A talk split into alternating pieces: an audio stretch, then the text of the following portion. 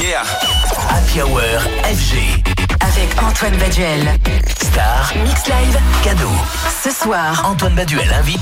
Jean-Philippe Thielet. Et oui, le président du CNM, le Centre National de la Musique, est mon invité. 265 500 nouveaux titres musicaux ont été commercialisés en France l'an dernier. C'est vous dire si la musique est riche, diverse, avec euh, d'ailleurs une petite fierté de voir la scène électronique plutôt solide derrière le rap évidemment omniprésent.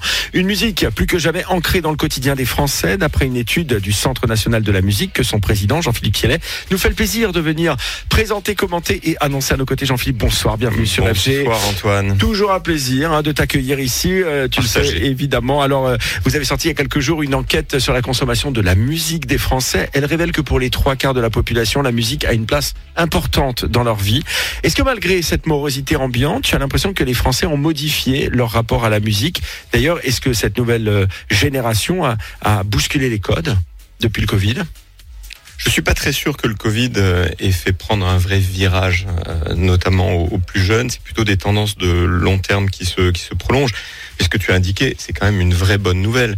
La musique est importante pour une très grande majorité des Français et notamment les plus jeunes. Et aussi la pratique musicale, parce que c'est pas seulement le jeune passif devant son écran, les caricatures ça va bien, mais il y a aussi une pratique musicale et du chant notamment qui est extrêmement élevée. On est euh, quasiment à 40% des gens qui disent chanter très souvent ou souvent.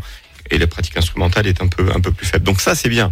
Et puis aussi le retour dans les salles. Et puis il y a l'écoute musicale qui progresse. Donc l'étude qui est euh, en ligne sur le site cnm.fr, qui fait quand même 98 pages. hein. Bon, euh, elle est pleine de bonnes nouvelles. Une, une étude qui est plutôt dense, euh, dans laquelle euh, on, on sera aussi ravi de constater que le média radio garde une énorme place pour la découverte musicale. Premier support, 85%, devant les plateformes de, de, si- de streaming citées à 73% par les personnes interrogées. J'imagine que vous y voyez là aussi euh, la responsabilité pour euh, les radios musicales de promouvoir la diversité pousser les artistes tricolores. Oui, absolument. À, à l'heure où on peut s'interroger sur la concurrence, prononçons le mot, entre les radios et puis les plateformes de streaming, qu'elles soient gratuites ou payantes, on voit que la radio, parce qu'on l'écoute euh, quand on se déplace, on l'écoute dans la voiture ou le matin en petit déjeunant, euh, est un élément de découverte extrêmement important. Alors là où il faut nuancer, c'est que c'est plutôt plus vrai pour les plus âgés et pas du tout vrai pour les plus jeunes, pour lesquels euh, les réseaux sociaux, le jeu vidéo est plutôt plus important que la musique. Mais je pense que lorsqu'on a un genre musical bien identifié, une identité de radio plus forte que les radios généralistes musicales, je pense qu'on on tire mieux son épingle du jeu parce qu'on sait qu'on va découvrir de la musique qu'on aime, ce qui est presque un peu paradoxal.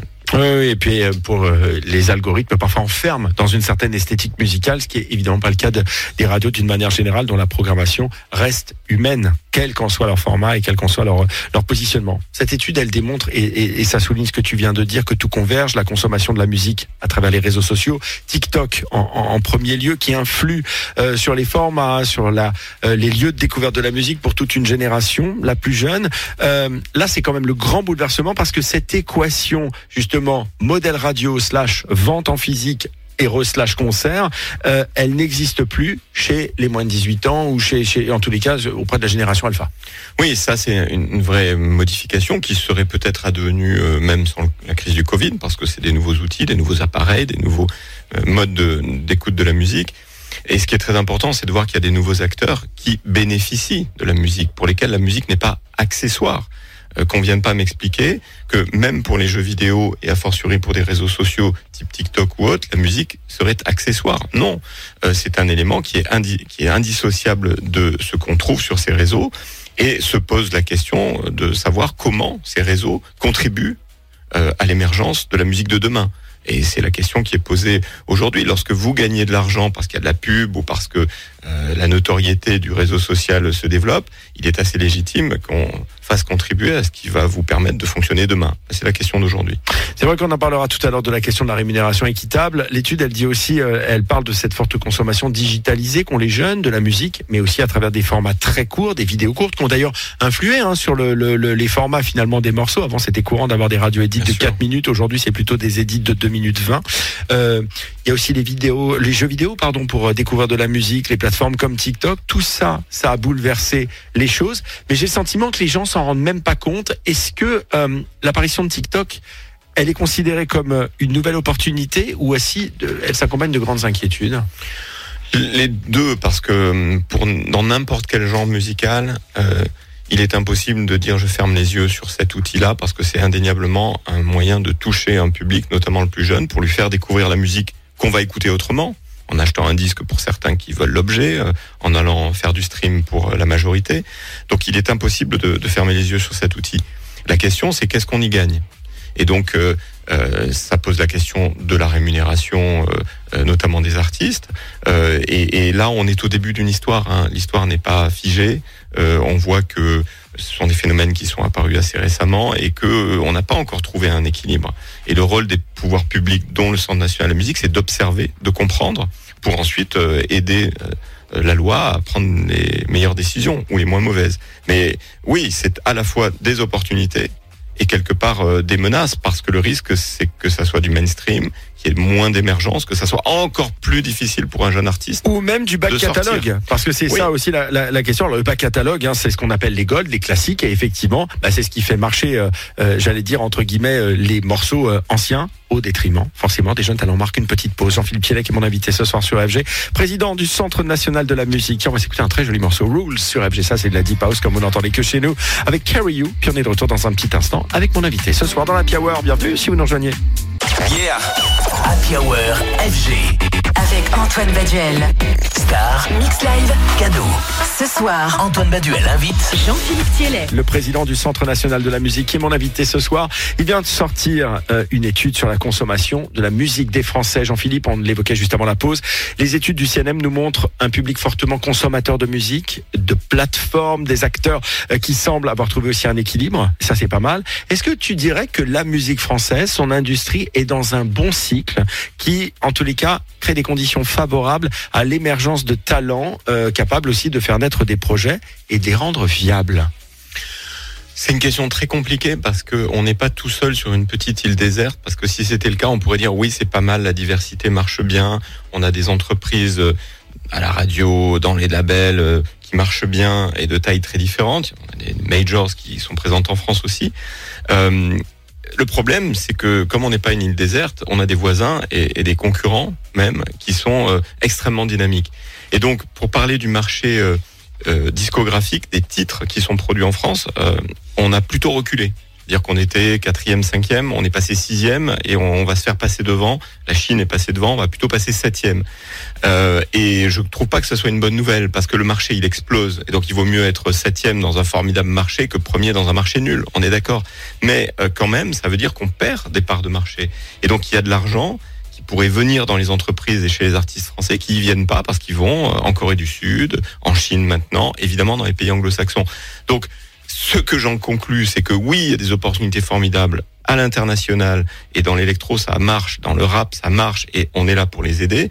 Mais euh, si on fait rien et si on reste les bras croisés, on va continuer à perdre euh, des parts de marché. C'est de l'argent, c'est de l'influence pour notre langue, c'est de l'influence pour notre pays. Et donc il faut des outils, notamment comme le, CNM ou les organismes de gestion euh, collective qui peuvent aussi aider des projets, parce qu'on a des talents formidables euh, chez les artistes, chez ceux qui travaillent avec eux. Et donc euh, voilà, mais c'est pas parce que ça va pas mal qu'il faut rester Oui, faut, qu'il- oui, absolument, parce que cette diversité, donc euh, le- le- l'enquête, euh, euh, c'est 265 500 nouveaux titres commercialisés en France, 14% par les producteurs établis en France et, et tirés notamment par l'électro et le rap, tu le disais.